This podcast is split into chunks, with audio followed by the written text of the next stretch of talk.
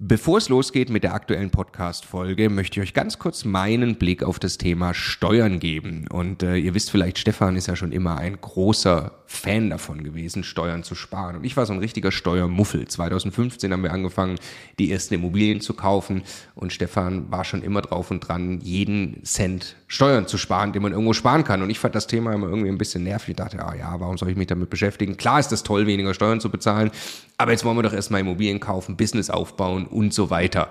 Und ich bin sehr froh und dankbar, dass Stefan sehr frühzeitig zum Beispiel angefangen hat, dass wir eine Holding gründen, die Immobilien in die richtigen Gesellschaftsstrukturen kaufen. Ähm, und ja, wa warum? Also was habe ich dann äh, in den letzten Jahren jetzt äh, lernen dürfen von Stefan und natürlich dann speziell von Martin Richter, der ja, äh, ja wirklich, ich würde mal sagen, Deutschlands bester Steuerberater für Immobilieninvestoren ist. Was ich lernen durfte, ist, dass zum einen Immobilieninvestoren tatsächlich sehr viel mehr Möglichkeiten haben, Steuern zu sparen.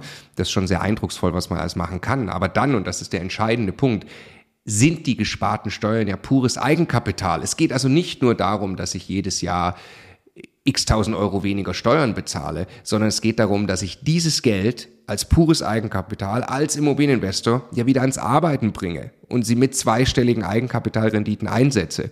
Und ich mir dann anschaue, wie viel größer mein Vermögensaufbau ausfällt, zum Beispiel über zehn Jahre, dann kann es gut sein, ich habe nachher das doppelte Vermögen, weil ich mich eben damit beschäftigt habe, Eigenkapital schon vorzugehen, indem ich möglichst viel oder möglichst wenig Geld ans Finanzamt äh, äh, bezahle und möglichst viel Steuern spare, die ich wieder reinvestieren kann.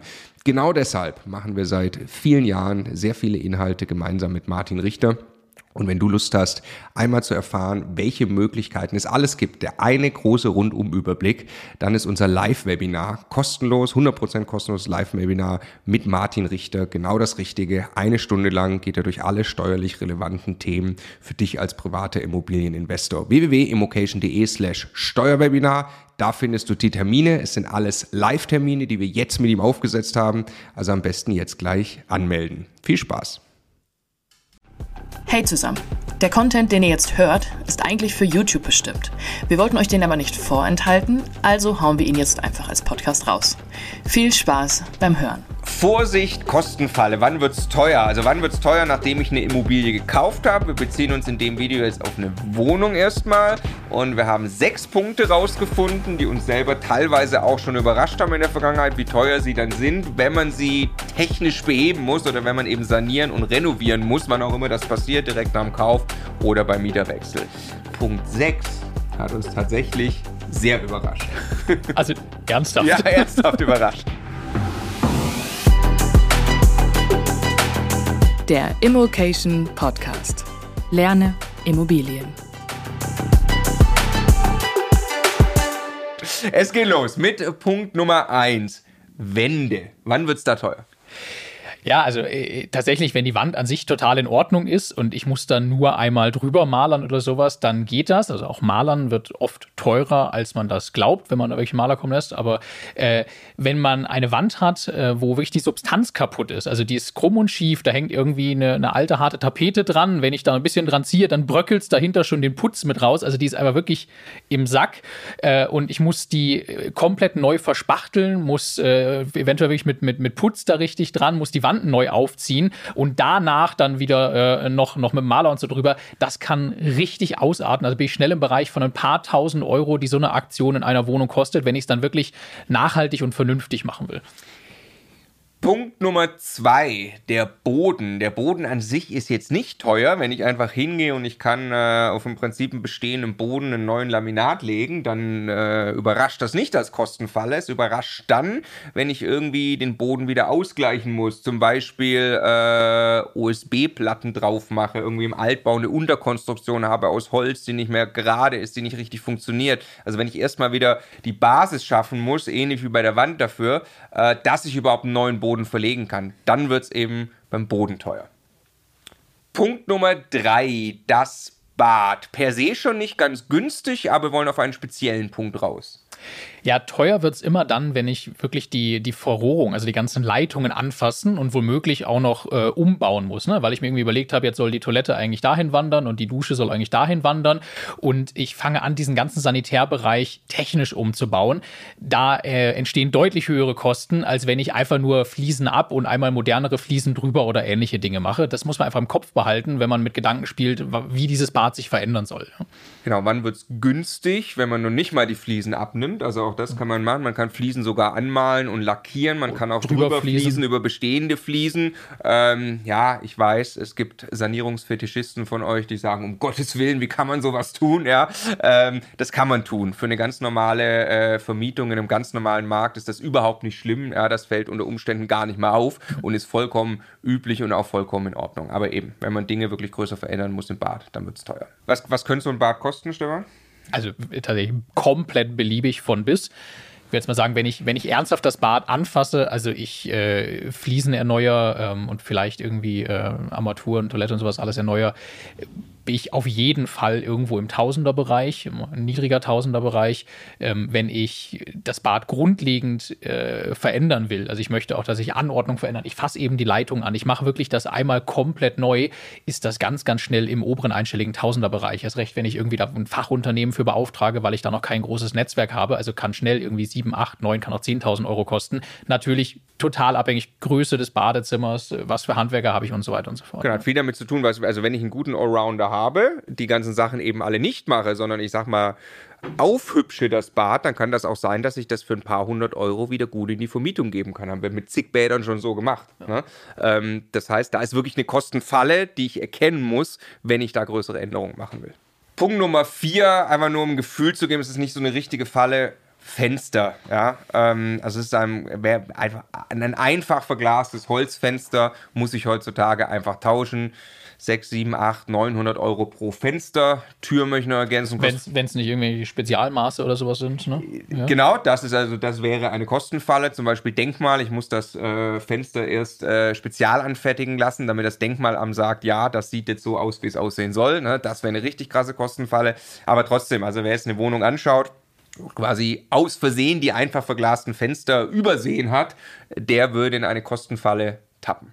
Erst recht mit Energiestandards, die in Zukunft irgendwann auch verpflichten werden, wo es dann sehr schwierig wird, mit einfach verglasten Fenstern irgendwas anderes als das schlechteste Rating zu bekommen. Ne? Also das muss man einfach tun. Und es ist erstaunlich, wie viele Fenster auch in einer überschaubar ja. großen Wohnung am Ende drin sind, wenn man mal zählt. Zumindest wenn sie lichtdurchflutet ist. Korrekt. Punkt Nummer 5, die Elektrik. Wann wird die Elektrik zur Kostenfalle? Ja, das, das große Problem bei Elektrik ist ja, äh, sind ja die Leitungen. Ne? Also wenn ich einfach nur irgendwo den Verteilerkasten erneuern, austauschen muss oder sowas, ist, ist okay. Also das ist überschaubar oder ich muss da irgendwie einen FI-Schalter oder so einbauen. Aber das Problem ist, sagen wir, ich habe da noch alte zweiadrige drin und ich muss die wirklich komplett erneuern, möchte eine moderne Elektrik verlegen. Ich muss ja alle Wände aufmachen, muss die alten Leitungen raus, muss schlitzen, alte Leitungen raus, die neuen Leitungen rein. Äh, das ist erstmal eine Menge Arbeit. Danach habe ich die Wände alle offen. Ich muss das eigentlich alles hinterher wieder sauber zumachen. Dann muss wieder drüber gemalert werden und so weiter das kann wirklich ausarten, was das äh, an Geld kostet. Ich würde deshalb immer versuchen, genau zu überlegen, also wann fasse ich Wände und solche Sachen sowieso an, kann ich es zumindest mit irgendwelchen anderen Dingen zusammenlegen. Als Solo-Aktion in einer Wohnung, die an sich in Ordnung ist, mal eben die Elektrik machen, einfach nur so, ist halt granatenteuer. Ja, also wenn man tatsächlich nur ein bisschen Steckdosen, ein bisschen für ein paar hundert Euro sieht das aus, als hat die Wohnung eine neue Elektrik. Wenn sie wirklich eine neue Elektrik bekommt, ist man bei ein paar tausend Euro. Wir haben bei einem Haus von uns jetzt gerade ähm, wirklich Wohnung für Wohnung auch die Entscheidung getroffen, gibt es, werden hier Schlitze geklopft für neue Leitungen oder wird die Decke abgehängt, weil das so einen Kostenunterschied macht. Dann wird es pro Raum sogar unterschiedlich entschieden, damit wir hier möglichst kosteneffizient die Elektrik erneuern können. So, Punkt Nummer 6 hat massiv überrascht, wenn man sich so überlegt. Die Entrümpelung kann teuer werden. Ja, weil, also klar, wenn ich jetzt irgendwie eine, äh, ein kleines bisschen Abfall irgendwo produziere, dann äh, schmeiße ich das im Kombi hinten rein und fahre das zum, zum Wertstoffhof. Wenn ich aber wirklich eine Wohnung komplett saniere und ich hole die ganzen Böden raus, ich habe vielleicht das ganze Zeug aus dem Badezimmer, äh, habe da vielleicht sogar noch irgendwelche alten äh, Nachtspeicheröfen oder sowas rausgeholt, das ist viel zu viel, um es selber zu transportieren. Ich muss dann in der Regel einen Container kommen lassen. Und wenn es dann nur eine Wohnung ist und ich dafür aber extra einen Container kommen lassen muss und den dann hinterher abholen lassen muss, ich gebe im Zweifelsfall ein paar tausend Euro für diese ganze Aktion aus, einfach nur um den Kram loszuwerden, der in einer Wohnung anfällt. Das ist insofern überraschend, als dass man das in der Kalkulation leicht mal vergisst, dass das ein eigenständiger Kostenblock ist, der wirklich ins Gewicht fallen kann. Genau, und vor allem äh, ist ja äh, oft mal ein Ding, dass man beim Ankauf der Immobilie sich sehr gut positionieren kann, weil man dem Verkäufer sagt, ich kümmere mich um alles. Wenn deren Folgen Dachspeicher stehen hat, einen vollen Keller, eine volle Wohnung, ich dann eben noch ein bisschen Putz rausschlagen und dann eben den Container brauche, dann wird es teuer. Das waren jetzt sechs Punkte zur Wohnung. Jetzt machen wir noch einen ganz kurzen Exkurs. Beziehen uns aufs ganze Haus. Das kann um Gottes Willen nicht vollständig werden in so einem kurzen Video. Aber wann wird es teuer beim Haus? Was würde dir da Sorgen machen, Stefan? Ja, was einfach krass teuer ist, ähm, ist eine Heizung äh, zu erneuern und zwar nicht den, nicht den Kessel, das ist eigentlich überhaupt nicht so teuer, sondern überraschend günstig, überraschend günstig ja. äh, sondern wenn ich das erste Mal eine Zentralheizung einbaue, also wenn ich zum Beispiel einen Nachtspeicher kaufe und mir denke, na gut, das muss man dann irgendwann wieder, ne, Energieeffizienz, Zwänge, die jetzt auch teilweise dann äh, diskutiert werden und kommen werden, ich muss eigentlich diese alten Nachtspeicheröfen austauschen, möchte da keine Stromheizung äh, im klassischen Sinne mehr haben, ich möchte das zentral lösen. Äh, das ist halt krass, weil wie bei der Elektrik auch, ich muss die ganzen Wände aufmachen, ich muss Leitungen verlegen, ich muss ganz oft dann überhaupt erstmal gucken, wo ich die Stränge durchs Haus führen kann, ähm, ob ich da irgendwelche alten Kamine nutzen kann oder jede Wohnung anfassen und neue Löcher schaffen muss. Das kann wieder statischen Relevanz haben, wenn da gerade Holzbalken langlaufen und so weiter. Also das äh, unbedingt im Detail verstehen, wenn das zur Diskussion steht, was da an Kosten auf euch zukommt ähm, und äh, nicht unterschätzen. Genau, damit einhergehen quasi Stränge in Summe auch mit Abwasser, mit, äh, mit Frischwasser, dann Warmwasseraufbereitung, je nachdem, wie es mit Heizung zusammenhängt. Ja. Ähm, also wenn man da einfach ja durchs Haus Rohre verlegen muss äh, in Gänze, äh, da wird es mit Sicherheit teuer. Klassiker, auf die man wahrscheinlich von selber kommt. Ähm, natürlich kosten Dach machen Geld, ne? Äh, ist glaube ich klar. Keller äh, finde ich ehrlich gesagt, also feuchte Keller in Altbauten und so, also wenn da nicht wirklich ein krasses Problem ist.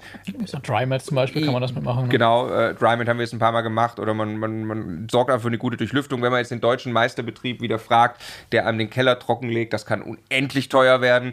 Ähm, wenn man aber ein bisschen sich damit beschäftigt, ist das eigentlich nicht so teuer.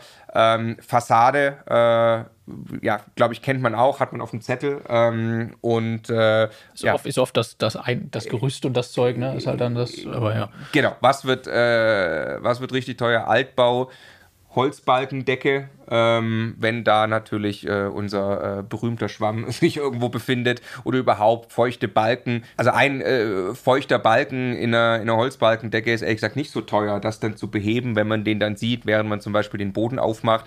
Ähm, wenn aber die Holzbalkendecke dann ein größeres Problem hat oder es eben Pilzbefall, Schwamm oder sowas gibt, äh, dann kann es natürlich richtig teuer werden. Und das entdeckt man halt, das weiß man halt vorher in aller Regel nicht. Da gibt es Indikatoren dafür, aber das ist mit Sicherheit eine der größten Kostenfallen, die es gibt. Ja, wo man, wo man dann aber, also tatsächlich wir dann mit einem Gutachter, Spezialist für, für Holzschäden äh, eben reingehen würden, ne? wenn wir irgendwie auch nur glauben würden, da könnte was sein. Sachverständiger für Holzschutz. Ja. Also wenn man es aber nochmal zusammenfasst, ne? also klar, es sind einfach die großen Gewerke mit, mit Dach, Heizung, äh, Fensterfassade und Keller und so weiter, die können in Summe teuer werden, ist ja logisch, weil sie auch groß sind. Ne? Und dann bei der Wohnung ist eigentlich ganz interessant, dass es, dass es ein paar Baustellen gibt, wo man so ein bisschen gucken muss, bin ich hier im, im Normalbereich oder habe ich hier irgendeine Sondersituation vorlegen, die einfach dann mal fünf bedeutet irgendwie, die ich kalkulieren muss. Ne? Und da muss ich ein bisschen ein Gefühl für entwickeln und im Zweifelsfall äh, äh, wissen, worauf ich achten muss und lieber einmal mehr einen Gutachter mit hinnehmen, der mir irgendwas bestätigt oder widerlegt, als dass ich einfach glaube, wird schon alles gut gehen. Genau, der muss nicht ein komplettes Gutachten machen, aber zumindest mal mit durchgehen. Ja. Wir haben mal für 10.000 Euro eine komplette Wohnung gemacht, 2016 mit Bad und alles. Das, das geht natürlich. Heute würde ich sagen, das ist schon eher schwierig. Also das ist dann, wenn die alle gerade genannten war eine Punkte... Kleine Wohnung. War eine kleine Wohnung, auf die richtige Seite fallen. Ne? Eine Wohnung kann auch 20, 30, 40.000 Euro kosten. Ähm, problemlos in der Sanierung, zumal wir natürlich bei Inflation ähm, da auch mal als Immobilieninvestoren einen negativen Effekt davon haben, ne? weil logischerweise auch Handwerkerpreise, Rohstoffe, Materialien einfach gerade wirklich teurer wird. Man kann aber sagen, Sanierung ist trotzdem in aller Regel sehr gut investiertes Geld. Man wertet damit die Immobilie auf. Das rechnet sich doppelt und dreifach. Es muss einem eben nur klar sein, ähm, dass man es zur Verfügung hat. Wenn es dann ansteht und gemacht werden muss. Ja, und die Dinge, über die wir jetzt gesprochen haben, die, die teilweise echte Kostentreiber sind, sind eben genau die, wo es dann auch um eine langfristige Verbesserung des Wohnwertes und der Substanz und so weiter geht, die dann eben auch echt einen Unterschied in dem, in dem Wert der Immobilie machen. Ja. Genau, und dann auch wieder die Bank mit ins Boot holen. Äh, Sanierung über die Bank finanzieren ist ein äh, sehr, sehr elegantes Mittel. Wenn Sie dann wirklich den Wert in der Immobilie heben, dann ist auch das quasi kein zusätzlicher Schuldenberg, sondern am Ende tatsächlich ein positiver äh, Einfluss auf die eigene Vermögensbilanz. Wenn das irgendwie geholfen hat, das Video, würden wir uns extrem freuen über einen Daumen hoch.